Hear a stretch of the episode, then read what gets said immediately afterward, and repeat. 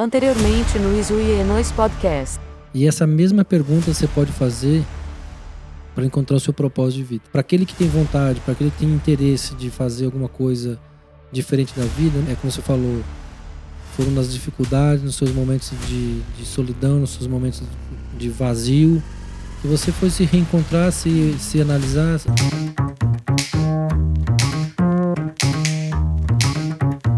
Você vê, são relações que, que são interessantes no dia a dia. Mas voltando à situação do, da minha família, quando a gente mudou, veio para a mudança, né? Essa estrutura do casal, né? É muito importante. Eu, é né? muito importante. Imagina. Porque é, para mulher, para mulher que muda para cá, realmente eu posso dizer com todas as letras que não é fácil. Não é fácil para mulher que que decide vir com o marido para cá, com o filho, porque ela vai ser quem realmente vai carregar o piano. Porque é cuidar da casa, cuidar dos filhos, dar o apoio para o marido, suportar toda uma pressão de transição da família, né? Porque uhum. pelo sim, pelo não, mesmo quem vem para cá transferido como executivo passa por um processo de adaptação profissional. Então, assim, tem que dar os parabéns para as mulheres que, que vêm para cá, porque eu conheci muitos casais que vieram para cá, muitos, e se separaram. Por quê? Porque vir para cá viver a fantasia da Disney não é. Não é o dinheiro acaba, porque não importa, o dinheiro não, é, não, leva desaforo. Uhum. E outra coisa, passados seis meses, você não tem mais o que comprar. Nós brasileiros somos consumidores, passados seis meses, você já comprou tudo. Tudo bem que a gente não tem fim para comprar. Mas, na verdade, se você não encontrar um propósito da família, um benefício maior, não se adapta. Isso eu observei bastante. E eu, a gente teve esse benefício. Nós, eu, pelo contrário, me alinhei cada vez mais com a Giovana. A gente entendeu o nosso propósito. A gente se tornou um, canal, um, um casal ainda mais unido é, muito, nós conseguimos construir nosso núcleo familiar. Porque a gente sabe né, que tem as interferências, né, quando você casa, é, sempre foi aquela expressão, você casou, mas você casou com a família, né? Eu falo, não, eu não casei com a família. eu não casei. Bom que eu já tô pegando bastante. É, bastante dica. Bastante dica aqui quando isso acontecer no futuro, Mas presta né? atenção. Eu não, eu não casei com todo mundo. Eu aceito todo mundo, né? Mas, de novo, é muito importante isso. É muito importante você realmente dar identidade para o seu núcleo da família, que é você, sua esposa e os seus filhos. Isso é uma unidade. E essa unidade tem que ser respeitada, ela tem uma identidade. Entendeu? Uhum. E é isso realmente é uma coisa. Vai a dica, essa dica de ouro. para quem, quem tá se mudando para cá. É, pensa bem, conversa. Muita conversa. Muita conversa com, com de casal. R, é, como é que chama? DR. DR. Muito DR. muito DR. muito DR, para ter muito claro, para depois falar assim: olha, você me falou que lá eu ia viver na Disney. Não, você vai viver na Disney. Mas a sua vida vai ser um pouco mais. É, é, vamos dizer diferente, né? Você vai ver o Mickey uma vez, duas vezes e olhe lá. Pois é. Outlet, então, vou uma vez por ano. Exatamente. Mas é uma dica de ouro. Eu falo assim, de boca cheia, experiência própria, experiência do que eu observei de outros casais, de pessoas que justamente se separaram porque acaba, acaba se distanciando e, e obviamente a gente, a gente não é maldade de ninguém, mas as interferências de família, elas ocorrem, né? Nenhum dos pais, não importa a sua idade, eles nunca querem te ver numa, numa aflição, num sofrimento, numa preocupação, né? Então, assim, a gente sabe que tem a família da, da esposa, tem a família do marido, né? E, e, e pai não deixa de dar palpite na vida da, da gente, não, não importa a nossa idade, eles estão... Não é nem dar palpite, porque não, é essa, não, é uhum. essa, não seria essa expressão bonita de, de, de trazer Vai dar conselho, né? Dá assim. aquele aconselhamento, fala, não, poxa, por que, que você está fazendo isso? Você está sofrendo aí? Para que volta para cá? Uhum. Aqui que você, aqui que é o seu lugar. Então, assim, a gente sabe que eu sou filho, nós somos em cinco irmãos. Nossa. Né? Então, eu tenho é, uma irmã gêmea, é, a minha mãe sempre quis os cinco pintinhos debaixo da asa Ah, dela. com certeza. E, né, e no, final no final das contas, os cinco pintinhos se tornaram quase 20, porque os agregados, os filhos, os netos e tudo mais. Então, a gente sabe disso. Então, fica a dica de ouro. Uma das principais coisas para você se dar bem nessa transição, nessa mudança, é criar essa unidade, essa identidade familiar. E é nóis, isso aí. Isso foi. Não, eu acho que, assim, logicamente que eu não tenho essa experiência de vir um pouco mais velha. Eu vim, como eu disse, 18, então não tinha muita coisa a perder. Eu não tinha. Lógico que eu tenho minha família, mas meus pais são novos, eles conseguem viajar, pegar avião, vir visitar. Meus irmãos vieram várias vezes. Mas eu acho que, assim, quando você vem um pouco mais velho, dá, deve dar um apertinho, assim, porque 18 anos, o que, que você tem a perder, né? Você tá novo, você vai, é você vai pra balada e, e- e pronto. É. Resolve todos os problemas. Então, assim, eu acho que tem que se pensar assim. É, é muito perrengue, é, é um perrengue atrás de outro aqui, mas tem que estar bem alinhado, assim, se você tá vindo com uma família. é, igual você falou, tem que ter muita comunicação, porque não deve ser fácil. Ainda mais com criança, né? Você vier com criança, pô. Nossa. Não, como eu te falei, meus filhos vieram para cá, o Pedro, nós ficamos um período longo, né, a rigor entre a transição de, de obviamente, aquela questão toda de documentação, né, de aplicar o processo. A gente tinha muito claro que a gente tinha que seguir o rito dos processos, né? Então, é, nós ficamos praticamente seis meses aqui aguardando a questão de documento, a questão de legalização da, da, da possibilidade de, de eles irem para a escola, porque a gente ficou um período, obviamente, entre turismo, depois é, aplicou para o Green Card, então é, não é não é uma não, não foi uma situação simples, tranquila, né, um estresse, né, da interrogação na cabeça, Uhum. mas graças a Deus tudo foi resolvido, a gente fez tudo que tinha que ser feito da forma correta, nunca a gente abriu nenhuma possibilidade do jeitinho, porque Uhum. como eu sempre falei também, uma coisa que eu identifiquei muito aqui, dá para ser malandro, mas é por pouco tempo. O- Aqui você tem que seguir a risca, né? É. Aqui você não pode. Você, você tem que seguir as regras e se você quer ficar aqui mesmo, você tem que seguir, um- tem que seguir as regras que, que vão te levar a esse resultado final. Porque, igual você falou, não é por muito tempo. Não, é é. verdade. não tem o jeitinho brasileiro, daquela. Aquela, aqueles esquemas. O lero-lero, O né? lero-lero, o famoso lero-lero. Então, acho que tem que ter, tem que ser bem, seguir bem assim as regras e, e, e se vai, vai achar o caminho, vai achar o caminho. Mas eu acho que essa primeira, a primeira decisão tem, tem que ser bem pensada. A primeira decisão de vir pra cá. Você perguntou um dos meus maiores perrengues e agora eu quero saber qual que seu, foi o seu maior perrengue desde que você chegou aqui, mas no, no relacionamento. Da, da família? Vixe, é, De- vai dormir no sofá hoje. Eu vou dormir no sofá. não, acho que o, o principal. Não, foi de. O nosso maior perrengue mesmo foi que. Nós, eu fiquei um tempo né, com. para decidir qual era qual era meu status que eu ia ficar aqui, porque quando eu, quando eu cheguei, é, nós chegamos aqui para passar um período e eu tinha uma proposta de trabalho, na verdade, que era para trabalhar num num clube de futebol eu, me- por conta da minha experiência de, de atletas profissionais de futebol. E esse projeto acabou não, não, não- não, sendo levado adiante. E, e eu não quis né, trazer essa. Na verdade, assim, eu não quis, não quis falar para Giovana que eu estava com essa. que esse projeto não ia para frente. Né? E quando ela chegou, passado 30 dias, eu fiquei 30 dias sozinho aqui né, aguardando ela chegar, ela veio, com, com os meninos e tal.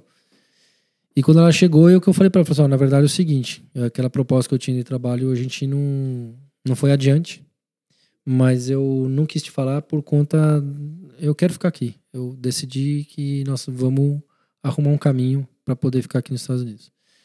E foi, obviamente, um puta um puto estresse, porque tanto ela tinha uma interrogação ainda maior que a minha, porque é aquele negócio, né? Tava no Brasil, tinha uma infraestrutura, família de, no apoio, a gente morava num condomínio super legal, quer dizer, as crianças, assim, a rotina dela foi totalmente rompida, né? Talvez tenha sido um, um dos momentos de estresse nosso, assim, de, de, de, de, interrogação, mas foi quando a gente realmente olhou um pro outro e falou assim, ela me perguntou, é isso que você quer? É, você realmente quer ficar aqui nos Estados Unidos? Você está disposto a, a, a, se reinventar? Eu falei, eu tô. Eu falei, então eu também tô. Então, assim, foi um, foi um, assim, um, uma conversa difícil, né, para poder a gente alinhar essa, essa vontade, esse interesse que era, uma, era bastante meu e dela ainda não era uma coisa 100% madura, ela estava comprando a minha, a minha ideia, o meu desejo, respeitando, que isso é uma das coisas mais nobres também, dela ter, ter, ter respeitado meu, minha vontade. E, mais do que isso, apoiar.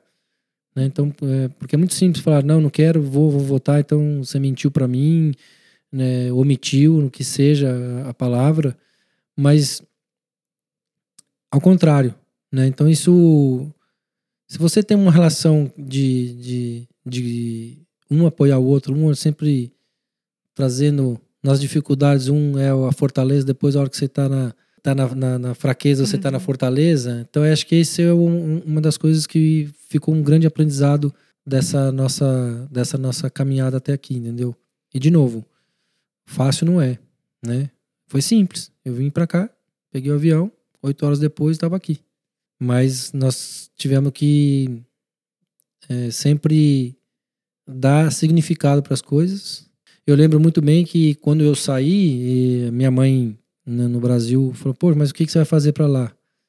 É óbvio que ela não queria que eu saísse para cá, porque ela sabia que, mesmo vindo para cá, que eu tinha uma proposta de trabalho, tinha uma adaptação minha, da família, ia estar tá longe deles, que é uma coisa que né, é, as, as, famílias não querem, esse rompimento do, do, do físico, né, de estar ou não estar perto. E eu lembro que também foi para mim foi muito difícil é, por toda a circunstância me reinventar, hum, estudar, né, porque eu estudei muito para tirar minha licença. Quando eu me, me propus a tirar a licença para para corretor, eu falei, não, eu vou tirar na, na, na primeira prova e vou passar. Então, assim, eu peguei 15 dias, estudei, coisa que eu não fazia há muitos e muitos anos. Estudar. Mas eu sabia que eu tinha que colher aquele fruto. Eu sabia que se eu não tirasse minha licença de corretor, eu não ia ter me sentir fortalecido para reiniciar um trabalho. E é óbvio, óbvio que isso né, foi difícil para mim, né, na relação com a, minha, com a minha. Meu pai tinha falecido, fazia. Eu vim para cá em 2018, meu pai tinha falecido em 2014, fazia quatro anos que meu pai tinha falecido. Então, assim, para minha mãe foi difícil ter, ter para eu ter saído, sou o filho mais novo, gêmeo com a menina, com a minha irmã. E eu senti que ela ficou com uma interrogação muito grande. Poxa, o que, que eu estou indo fazer nos Estados Unidos com os meus filhos? Que loucura é essa? Uhum. Né? Então eu também passei por um período de, vamos chamar de luto emocional, porque eu também, ao mesmo tempo que eu não queria deixar ela preocupada dos meus, das, dos meus perrengues aqui, das minhas dificuldades, né? E dessa transição pessoal, profissional. Mas foi muito bom porque também eu me internalizei, comecei a olhar para mim, falei, comecei a olhar, eu só posso olhar para as minhas qualidades. Eu não posso olhar para as minhas minhas limitações. Uhum. Então isso para mim trouxe uma, um fortalecimento, um encorajamento, porque é o tal negócio, quando você está às vezes numa situação tão ruim, e não, não vou dizer que eu passei uma situação ruim, mas eu acho que esse descolar o eu, o seu eu, quando descola, você fala assim, ok, não suporto isso. É mesmo quando você rompe uma relação, né? uhum. né? Pois não quero mais isso para mim. E eu acho que qualquer coisa dali para frente é, é boa. Né? Tudo começa a vir de uma maneira positiva. Inesperada também, né? Inesperada. Né? Então, assim, passou praticamente oito meses da minha chegada aqui que eu voltei a não é só falar com a minha mãe, mas assim, transmitir para ela o que, que eu, das coisas, das novas possibilidades, das minhas das minhas ideias, das minhas pretensões, uhum. entendeu? E aí, passado praticamente um ano, ela veio me visitar e para mim foi uma das maiores felicidades, porque ela pôde constatar que eu passei né, pelo vale das trevas, vamos chamar assim, mas eu estava colhendo frutos já. E eu vi que ela ficou muito satisfeita com isso. E isso foi muito bom para minha família no aspecto de inspiração. Né? E eu me tornei uma inspiração para minha família de ter feito na idade que eu fiz, com 46 anos, pegar meus filhos, minha esposa, me mudar, me reinventar. A gente acha que depois de, de uma certa idade a gente não pode nada, a gente pode tudo. Pode. Pode, pode. tudo, não importa, como você falou, ah, eu era muito nova, mas não importa, você amadureceu, não, a, a, idade não tem essa, eu não vejo isso como limitação, uhum. a sua limitação está sempre muito no, no aspecto seu, da sua emoção, da sua, da, da sua, da sua forma de pensar. Então, eu acho que tudo isso foi muito válido para mim. É, trouxe para mim um fortalecimento, uma inspiração, me tornei uma inspiração para os meus, meus, meus irmãos, para amigos. Eu, eu sempre recebo mensagens de, de assim de, de amigos dizendo tenho orgulho do que você fez, de como você fez, como você está fazendo. Para mim, me serve é, muitas coisas do que você faz servem para mim como inspiração de grandes amigos, então acho que tudo, tudo na vida é muito válido, desde que você consiga fazer isso com naturalidade, é, com tranquilidade, numa sensação de bem-estar. E é isso, é isso aí. Não, tá certo. Eu acho, assim, é muito legal isso que você falou e eu, e eu consigo me ver, assim, muito com a minha família, porque aconteceu a mesma coisa quando meus pais vieram vieram me visitar aqui pela primeira vez, eles falaram a mesma coisa. Ai, nossa, tenho muito orgulho de você. E essa sensação, ver meus irmãos, meus irmãos mais velhos falando: Nossa, que legal que você tá aí, a gente tem muito orgulho de você, de tudo que você conquistou. Essa sensação da família ver o tanto que você vai crescendo é muito legal, né? E, e até amigos que mandam mensagens. Ah, é muito legal ver o que você tá fazendo aí, tudo, o, o quão você tá crescendo essa, esse sentimento, essa valorização, esse orgulho que as pessoas sentem de você mudar a sua vida totalmente, né? 180 ali para ver se você onde você pode ir, até, até onde você pode chegar. E eu acho muito legal essa sensação, assim, de, é, dá... de ver a família, assim, orgulhosa. Não, e eu acho que é como, como a gente começou o nosso podcast, né? aquilo que esse é o propósito do nosso encontro. Uhum. Hoje nós estamos fazendo, é, você está com a sua empresa de podcast, Pod Media Lab. Check é it out. Check it out, é isso aí. Dá uma olhadinha. Dá uma checada aí no Instagram. Mas, é, de novo, eu tô me propondo a fazer esse podcast, né, inspirado por você. É uma inspiração íntima minha, de propósito, né, de poder compartilhar com outras pessoas também histórias, a gente realmente ir, ir, ir sendo uma inspiração para os outros, né? Que isso, querendo ou não, é uma inspiração, né? Uma contribuição, na verdade, não é inspiração só.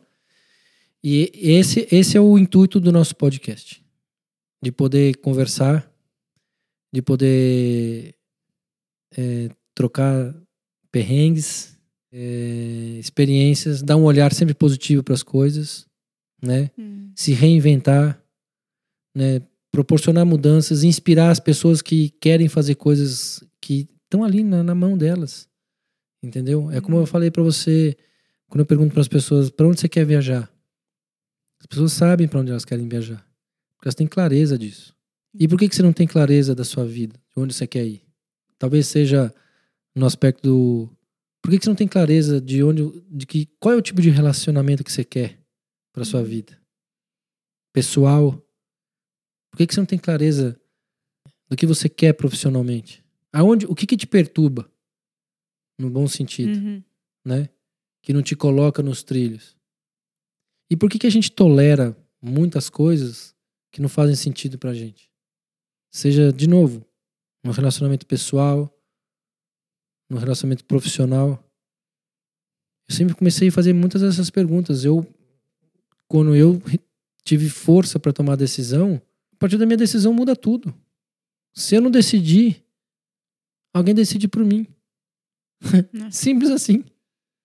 Se eu não tomo decisão da minha vida, as pessoas estão decidindo por mim.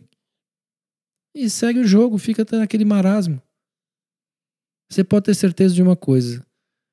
Eu falava, algum, falei algumas vezes isso para um, um colega de trabalho né, no Brasil. O não é o maior sim. Uhum. Falar não para os outros, você está falando no mínimo sim para você. Porque a gente não pode fazer coisas que contrariem nossos valores, nossos princípios, nossas vontades. E quando você começa a respeitar você, você é, você é o ponto de partida. E aqui você aprende a falar não muito. Não é verdade? Nossa. Então, assim, eu não estou dando lição de moral para absolutamente ninguém. Estou contando é, histórias, Uhum. é, situações, porque, e, de novo, não é muito legal. Vamos fazer isso? Não, não estou afim. É o que você falou. Vamos sair hoje? Não, não vou sair. E Quando- aqui você tem essa liberdade, essa força para falar o não. Quando você aprende a falar esse não, é a melhor coisa que tem. Não é? Que você começa É a fazer. libertador. É libertador, que você começa a fazer tudo que você quer, realmente quer. É. E você fala, pô, eu não quero sair hoje. E Você ligou? Tô nem aí. E você sabe que, é, você sabe que eu, eu tô lembrando que eu conversei com um grande amigo meu, nós tivemos aqui, ele veio me visitar, um colega meu de profissão advogado. Ele falou uma coisa interessante pra mim, me deu um feedback foi interessante. Falou, cara, você sabe uma das coisas que eu mais tô admirando do, da sua, do seu momento de vida? É a sua força, o seu domínio da sua situação. De você poder falar não, por exemplo, para um cliente que não faz sentido para você. Eu, ele falou assim, cara, eu vejo que você não, não tá preocupado em fazer a venda. Você está preocupado em fazer um atendimento para o cliente. Porque você não faz, você não, não fica naquele negócio, você precisa comprar, precisa comprar. Não, eu, não, eu não- nem uso essa expressão, você precisa comprar. Eu faço a pergunta para o cliente, o que, que faz sentido para você? Você vai mudar para cá? É investimento? O que, que você está buscando? Eu ponho ele para pensar, porque a resposta dele é melhor, meu melhor filtro. E quando a pessoa vai comprar, você falou, né, você é corretor aqui. Quando a pessoa vai comprar uma casa, é um investimento grande que a pessoa realmente tem que pensar, né? Hum. E aí você trazendo essa pergunta pra ela, o que faz sentido pra você? Faz total sentido pra mim. É. Eu escutando isso, pô, lógico, o que, que faz sentido pra você aqui? Você vai morar, você vai. Eu acho isso muito legal, Marcelo. Eu acho bem legal. Não, eu, eu, eu, eu falo de boca cheia. De novo, esse meu amigo me deu um feedback interessante que eu não tinha essa consciência nesse momento de, de, de, de domínio dessa, da, da situação. De, de, de novo, eu não estou declinando nenhum tipo de cliente, Sim. mas tem cliente que não serve pra gente, porque às vezes a pessoa está muito mais presa numa, numa coisa que não faz sentido. Uhum. E eu, e eu sei que ela, às vezes, a pessoa está tão presa numa, numa informação que ela buscou de outra fonte que eu sei que ela não está fazendo um bom negócio. E eu não me, não me vejo nesse, nessa situação de fazer um negócio para pegar uma comissão. Eu vejo que, assim, se você tá. O que, que você realmente quer das- desse imóvel?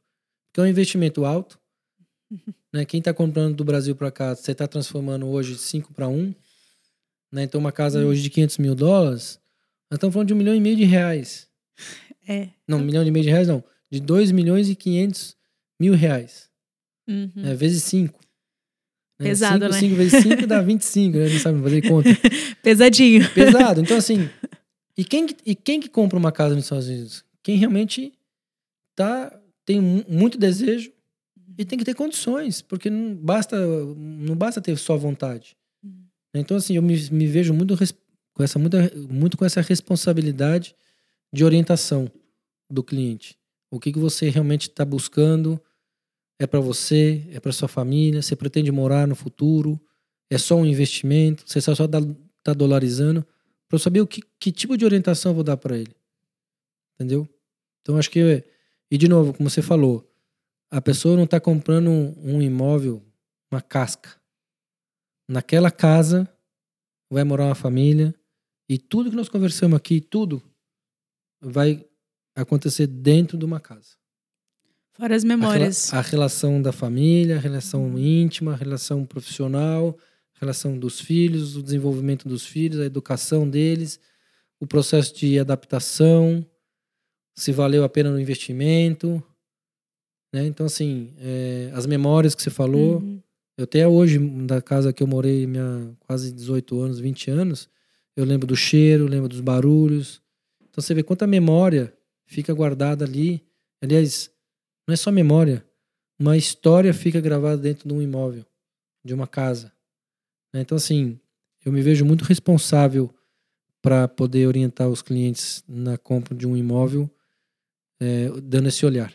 Uhum. Que eu acho que é uma, uma, das, uma das coisas que me trazem bastante resultado positivo sendo corretor aqui nos Estados Unidos. Eu acho, eu acho uma, uma profissão, assim, eles. Eu não sei como que é no Brasil, né? Mas eu acho que aqui o pessoal dá muita validade, né? Pra quem traz. Porque você tá realmente trazendo um sonho pra pessoa. Essa sonha de ter a sua própria casa, de ter um investimento no exterior. Eu acho, eu acho uma profissão muito legal, mas que realmente você tem que ter muito coração para poder dar esse, essas, essas formas de. essas sugestões, É. né? Eu vou te, vou te dar uma ideia de número só como é, como é importante a profissão de corretor aqui nos Estados Unidos. O mercado imobiliário movimenta em torno de 6,8 trilhões de dólares por ano. Ou seja, representa quase 17% do PIB americano. O PIB americano são 24 trilhões de dólares.